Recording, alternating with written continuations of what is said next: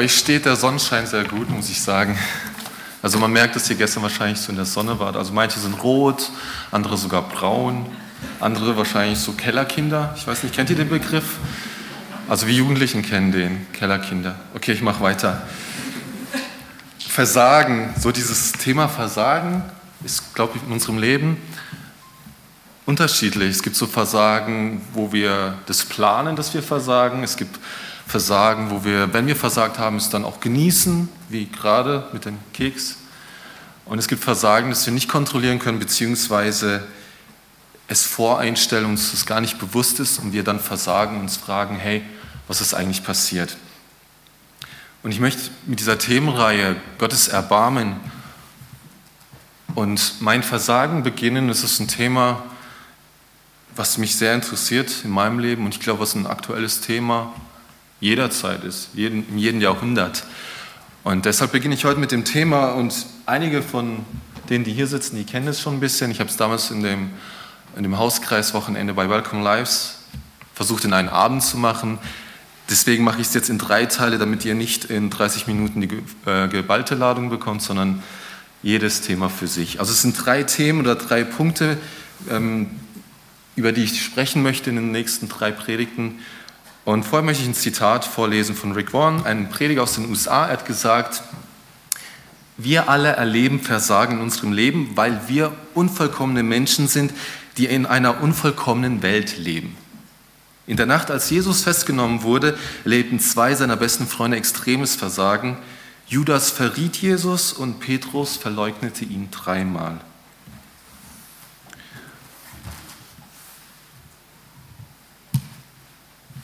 Genau, um einfach das euch mal mitzugeben, ich möchte mit euch einfach in die Bibel reinschauen und über diese Sachen sprechen.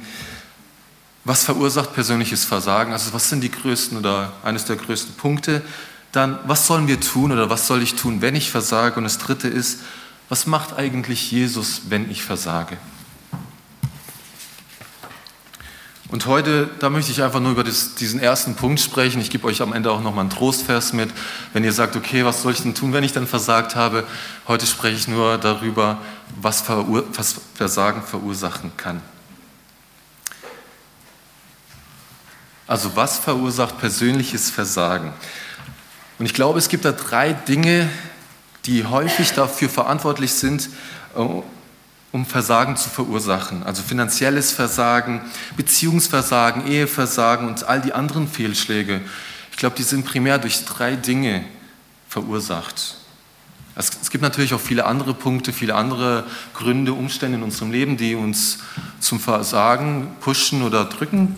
Aber ich glaube, das sind drei größte. Und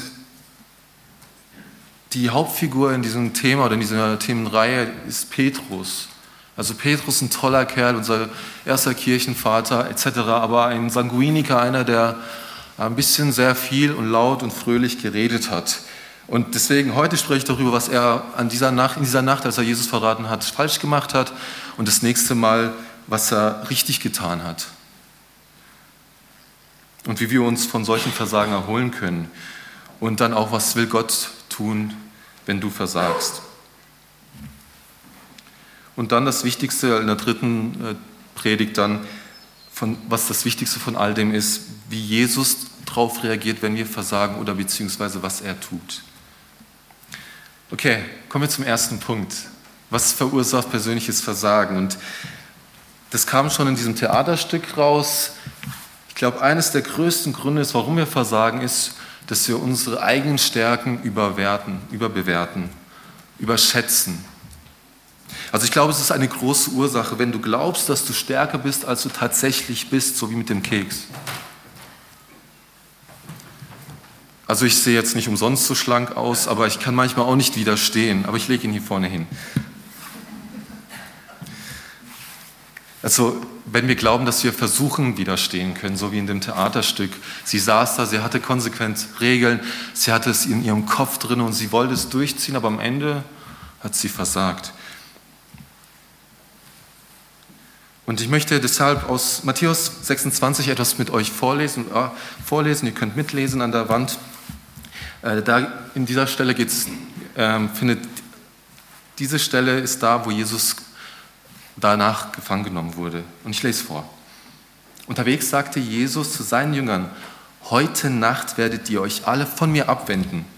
Denn es heißt in der Schrift, ich werde den Hirten töten und die Schafe der Herde werden sich zerstreuen. Aber nach meiner Auferstehung werde ich euch nach Galiläa vorausgehen. Doch Petrus versicherte, und wenn alle sich von dir abwenden, ich niemals. Jesus erwiderte, ich sage dir, noch heute Nacht, bevor der Hahn kräht, wirst du mich dreimal verleugnen. Da erklärte Petrus, und wenn ich mit dir sterben müsste, ich werde dich niemals verleugnen. Dasselbe beteuerten auch alle anderen Jünger. Also an der Stelle sehen wir, Petrus versichert Jesus dreimal, dass er ihn niemals verleugnen wird, beziehungsweise sich niemals von ihm abwenden wird. Er versichert, ich werde das niemals tun, also ich werde dich niemals verleugnen, ich werde das niemals tun und ich werde niemals verleugnen, dass ich dich kenne. Und das ist, glaube ich, Überschätzen seiner Stärken. Weil ich glaube, das ist nicht so, dass Petrus es nicht ernst gemeint hat, aber ich glaube, er hat sich überschätzt. Es gibt genügend Beispiele in unserer Welt, die das aufzeigen, die zeigen, Armeen, dass Armeen versagt haben, weil sie sich überschätzt haben. Ähm, Studenten brechen während dem Studium das zusammen, weil sie es einfach nicht mehr schaffen vom Pensum, weil sie sich überschätzt haben. Oder Firmen gehen bankrott, weil sie sich überschätzt haben in der Kalkulation oder in, der, in dem Investieren von Ressourcen etc. Und es gibt auch genügend Menschen, die ihren Versuchungen erlegen. Zum Beispiel, es ist nur ein harmloser Flirt, was soll da passieren? Ich habe das unter Kontrolle, wäre jetzt ein Klischee. So, ja, da wissen wir alle, okay, das, da versagt man bestimmt sehr schnell. Deshalb, ich glaube, es ist gut, sei Hut, sei auf der Hut zu denken, das könnte mir niemals passieren. Und es gibt da einen passenden Vers aus 1. Korinther 10, 12, der sagt, wer also meint, er stehe fest, der gebe Acht, dass er nicht zu Fall kommt. Also ich würde behaupten, dass ich in der Lage wäre, also ich Rudi, in der Lage wäre, jede Sünde in der richtigen Situation zu tun. Also ich glaube, in der richtigen Situation wäre ich in der Lage, jede Sünde zu tun, zu begehen. Und ich glaube, so wie alle. Und nicht, weil ihr das wollt oder weil ihr böse seid oder weil ihr schlecht seid, so, so wie ihr schön ausseht, sondern weil wir Sünder sind und die Bibel warnt uns davor und deshalb sollten wir uns aufhören reinzulegen. Ein weiterer Punkt ist natürlich auch, dass wir unsere Stärken missbrauchlich verwenden. Also, weil du tendierst eher deine Schwachheiten zu sehen und sie zu gärtnern. Du weißt einfach, was du nicht so gut kannst und darüber redest du vielleicht mit dir oder mit jemand Vertrautes und du konzentrierst dich darauf, was du nicht so gut kannst. Und deine Stärke beachtest du vielleicht gar nicht. Oder wie im Schwabenländle, nicht geschimpft ist gut gelobt. Also man spricht einfach nicht darüber, was man gut kann. Ich glaube, wer seine Stärke nicht im Blick hat, also sie nicht pflegt, ist es eigentlich wie eine doppelte Schwachheit. Also eine ungepflegte Stärke ist wie eine doppelte Schwachheit. Und wer viel von sich hält, der begeht die Sünde des Stolzes. Das sagt die Bibel. Und sei auf der Hut zu glauben, dass du weißt, woher Versuchungen kommt. Jesus wurde getauft, die Taube kam auf ihn oder kam runter vom Himmel, hat gesagt, das ist mein Sohn, also der Geist Gottes. Danach geht er in die Wüste und hat eine seiner größten Versuchungen. Nach den 40 Tagen wird er von Satan selbst versucht. Und Petrus wurde nach dem Abendmahl versucht und hatte seine, seinen größten Fehlschlag im Leben, würde ich behaupten. Ich möchte zum zweiten Punkt gehen, weil Petrus der da unterwegs war nachts, hat noch was getan.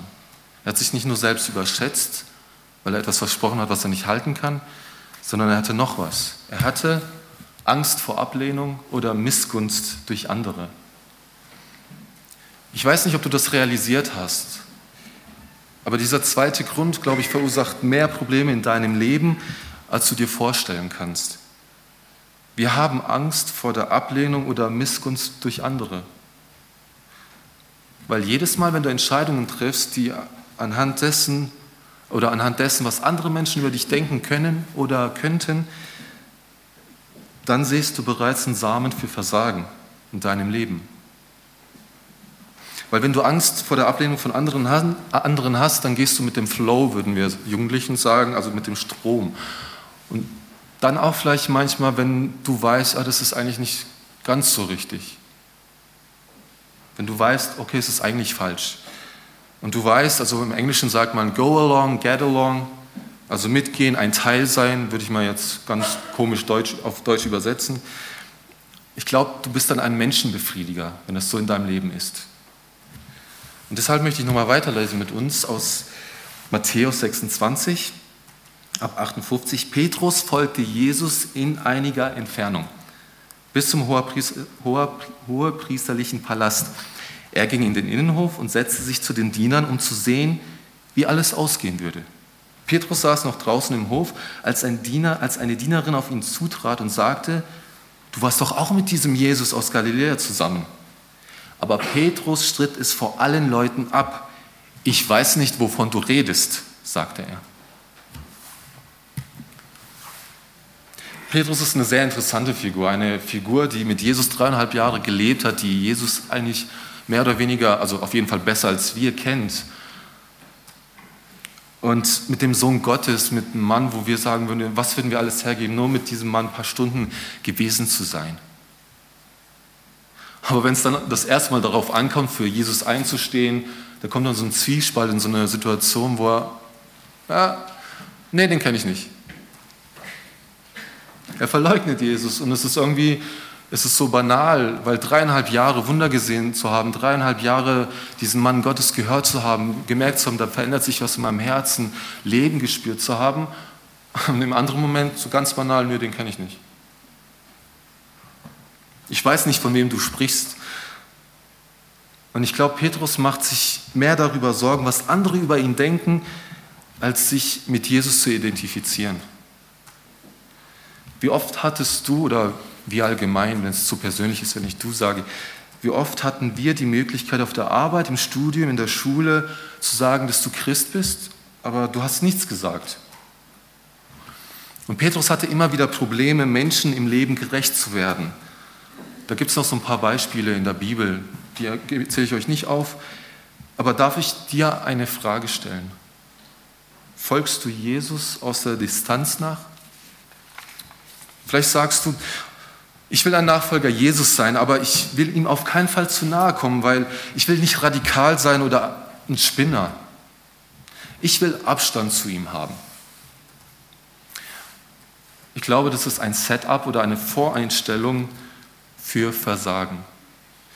Weil es bedeutet, mit, mit, den, zwei, also mit, mit den Füßen auf zwei Seiten zu balancieren. Und ich glaube, die alten Hasen unter uns, die kennen auch so einen Bibelvers. Und Petrus, der saß rum und wartete darauf, dass was passiert ist, steht in dem Vers. Er saß da und wollte schauen, wie es ausgeht da mit Jesus. Und ich glaube, das ist auch eine Vorlage zum Versagen, einfach nur da zu sitzen und zu schauen und sich dem auszusetzen, was uns eigentlich negativ beeinflusst. Welche Meinung zählt für dich mehr als die Meinung Gottes? Bist du mehr darüber besorgt, was die anderen denken als Gott. Und wenn du ehrlich bist und du entdeckst das in deinem Leben, dass es wirklich so ist, nicht immer, aber teilweise, dann werd, werden diese Dinge oder diese Menschen, die sind deine Götter. Und die Bibel nennt das Götzendienst. Also wenn etwas anderes mehr in deinem Leben zu sagen hat als Gott. Vielleicht hast du das schon mal realisiert, aber vielleicht hast du dich noch niemals gefragt, warum die An Meinung von anderen so wichtig für dein Leben ist. Und ich, ich, rede jetzt nicht darüber, was Eltern den Kindern mitgeben oder diese guten Dinge, wo es wichtig ist, auch zuzuhören, was andere uns sagen, damit wir weiterkommen in unserem Leben. Nein, sondern wenn wirklich die Meinung der anderen oder wenn jemand was anderes sagt, unser Leben so beeinflusst, dass wir gar nicht mehr freiwillig oder mit Verstand Entscheidungen treffen. Warum fällt es dir vielleicht schwer, anders zu sein. Warum du Dinge tust, die du eigentlich nicht tun möchtest, weil du damit andere befriedigst. Rick Warren, dieser Prediger, sagt, dass, dass ein Leben, das nicht untersucht ist, also was wir nicht angeschaut haben, was wir nicht analysiert haben, ist eine Voreinstellung für Versagen. Er sagt, der Teil in mir, der am meisten Probleme verursacht, also der zu Versagen führt etc., ist der Teil, über den wir am wenigsten wissen. Also wenn du nicht auf die Dinge schaust, die du nicht über dich weißt, dann wirst du versagen. Wenn du nicht herauswächst aus deinen Fehlern, aus deinem, was passiert ist, wirst du wieder versagen. Und ich glaube, die Dinge an dir oder an mir, die du nicht kennst, sind die Dinge, vor denen wir am meisten Angst haben. Und ich glaube, das ist so ein Konflikt, wenn wir in Beziehungen sind und wir merken, boah, da kommt bei mir etwas raus, das habe ich vorher noch nie gesehen. Ich wusste nicht, dass ich so aggressiv, hinterhältig, neidisch, eifersüchtig, äh, ohne Selbstwert reagieren kann. Und ich glaube, wir schieben es dann oft zur Seite, wie so eine Colaflasche in ein Gefrierfach. Also wir schütteln sie vorher, weil da Emotionen drin sind und dann ins Gefrierfach.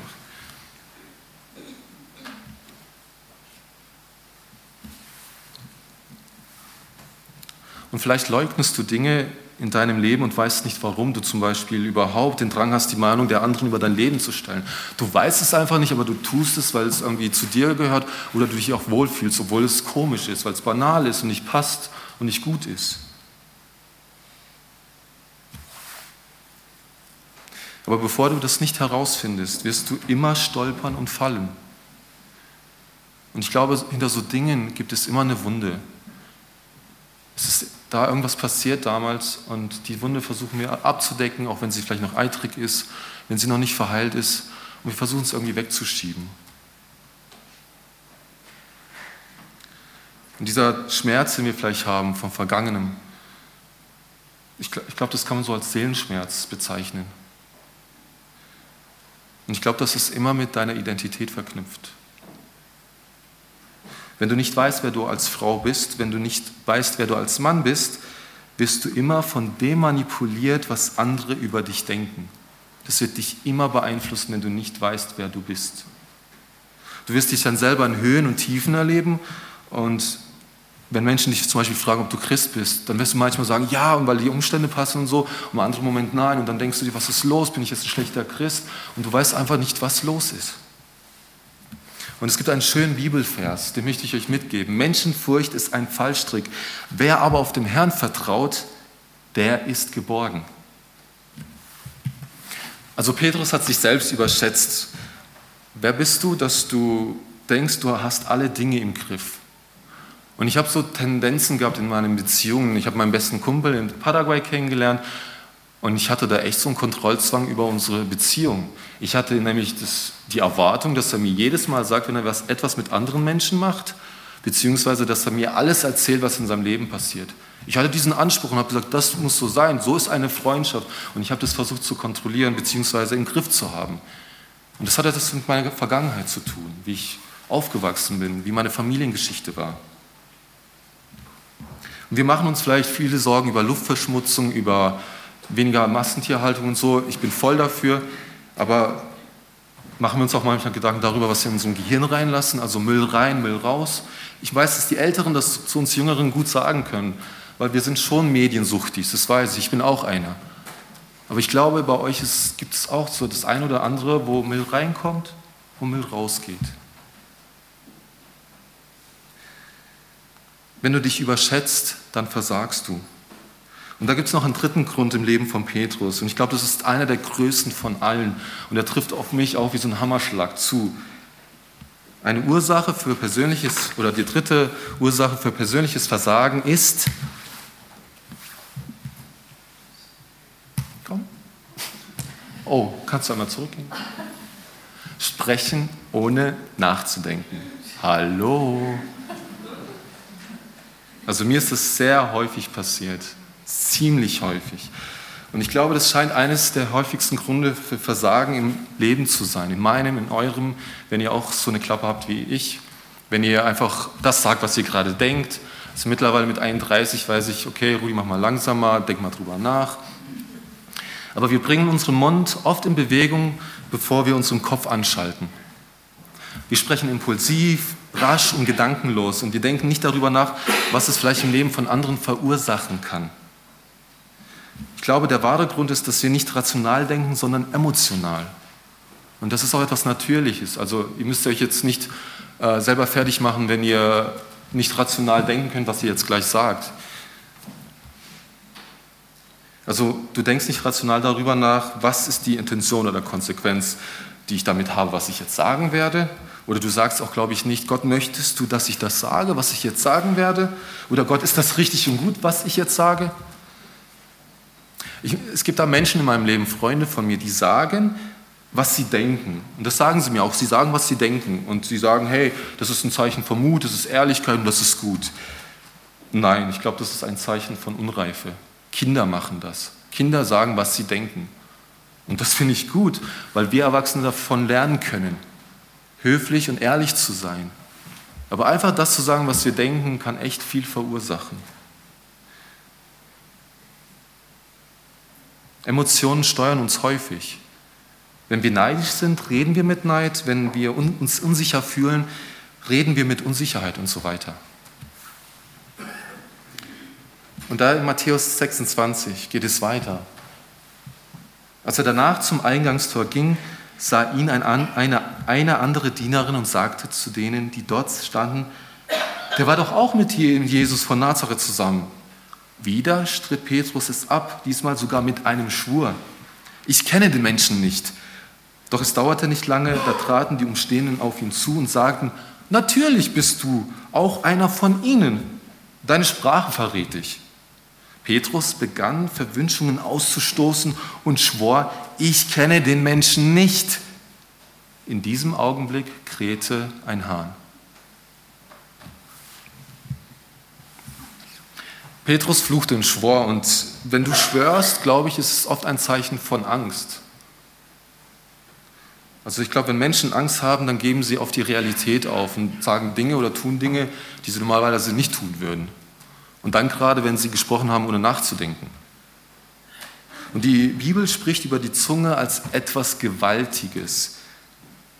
Erinnert euch vielleicht an den Zeitungsartikel von der Stuttgarter Zeitung. Das ist ein wahrer Zeitungsartikel von dem Mann, der die Frau angeschrien hat. Oder wenn ihr im Verkehr unterwegs wart, gestern. Ich bin gestern nach Stuttgart gefahren. Ich habe mir gedacht, warum habe ich nicht die Bahn genommen? Weil da einfach so viele Autos waren und so viele komische Autofahrer. Ich habe mir gedacht, wenn es nur wenig von denen geben würde, könnte ich besser fahren. Eure Zunge hattet ihr vielleicht nicht unter Kontrolle. Ich habe das Gefühl, je älter ich werde, desto schwieriger fällt es mir, meine Zunge im Zaum zu halten. Also bezogen auf Schimpfwörter. Also ich kann es in der Öffentlichkeit gut, aber wenn ich alleine mit dem Auto sitze oder irgendwas passiert, ja, passiert's. Und es gibt etwas aus Jakobus 3, 5 bis 6, da wird über die Zunge gesprochen. Das möchte ich auch euch vorlesen und es euch mitgeben als eine, eine Erinnerung an dem, was unsere Zunge tun kann. Genauso ist es mit der Zunge. Sie ist nur ein kleines Organ unseres Körpers. Also ich weiß mittlerweile, dass sie ziemlich lang ist, obwohl sie vorne klein aussieht. Sie ist ein kleines Organ unseres Körpers und kann sich doch damit rühmen, große Dinge zu vollbringen. Wie ist es denn beim Feuer?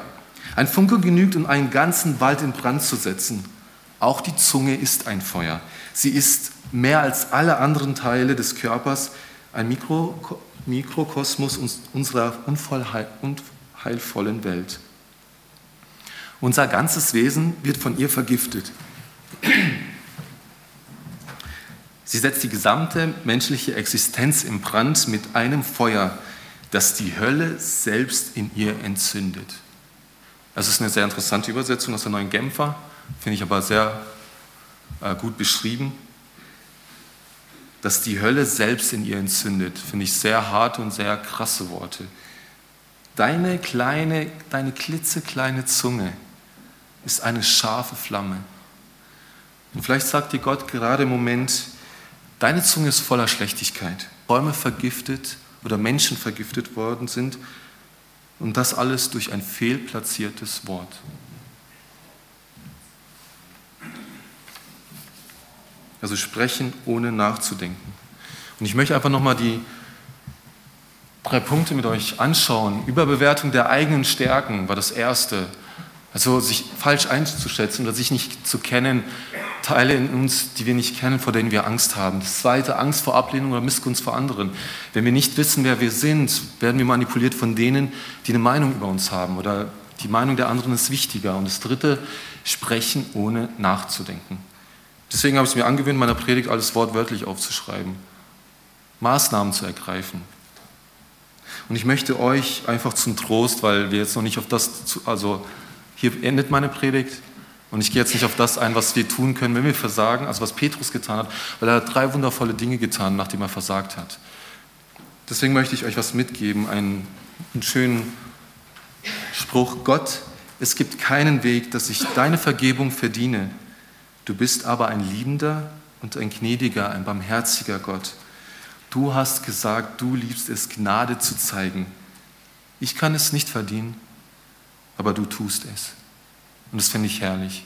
Auch wenn wir versagen und wenn wir wie, wie so ein Petrus, so ein, so ein echt so, eine, so ein Trottel sind und äh, geredet haben, ohne nachzudenken und etwas versprochen haben, wo wir genau wissen, wir werden den anderen enttäuschen, dürfen wir das in Anspruch nehmen. Und das nächste Mal möchte ich euch gerne ein paar Dinge mitgeben, wie man darüber nachdenken kann oder was man tun kann, wenn man versagt hat. Und passend zu diesem Thema von Versagen oder Gottes Erbarmen möchte ich euch zum Gottesdienst am Nachmittag am 6. Mai einladen um 17 Uhr. Der letzte war toll, wir haben uns gefreut, es war was Schönes. Alle von jung bis alt sind eingeladen und das Thema ist ein, also eine Ladung Schuld. Wir schauen uns so ein bisschen das Thema Schuld an. Also wir zerpflücken das nicht oder wir sagen jetzt nicht ah, das und das. Also es wird so wie das letzte Mal, eher subtiler. Ihr könnt gerne fremde Leute mitbringen, wie, wie mir gefeedbackt wurde. Es war schön, wurde gesagt, hey, der Gottesdienst ist so, man kann echt ruhig fremde Leute mitbringen. Also es ist kein Gästegottesdienst, also es gibt christliche Musik und es ist auch, aber es ist offen für alle. Kommt gern und wir würden uns freuen. Ich würde zum Ende noch beten.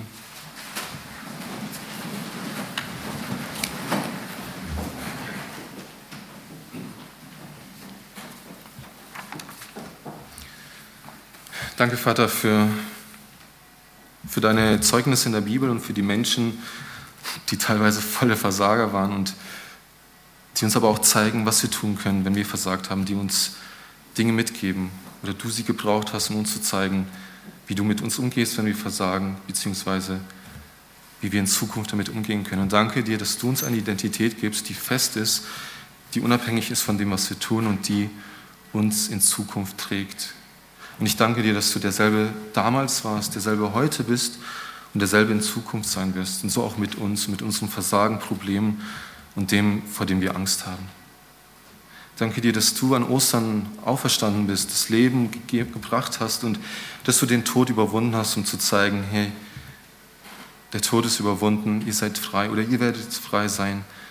Danke dir, dass du uns in dein Reich nimmst und dass du uns zu Menschenfischern machen möchtest, uns jetzt gebrauchen möchtest hier auf der Erde, um dein Reich zu bauen und wie Anja gesagt hat, zu den Menschen zu werden, wie du uns eigentlich angedacht hast. Ich bitte, gib uns Kraft, Ausdauer, Verständnis, Weisheit, damit wir über die Dinge nachdenken können in unserem Leben, von denen wir keine Ahnung haben, die in uns sind und uns aufmachen, uns zu verändern, uns zum Gute und dir zum Preise und zur Ehre. Danke dir. Amen.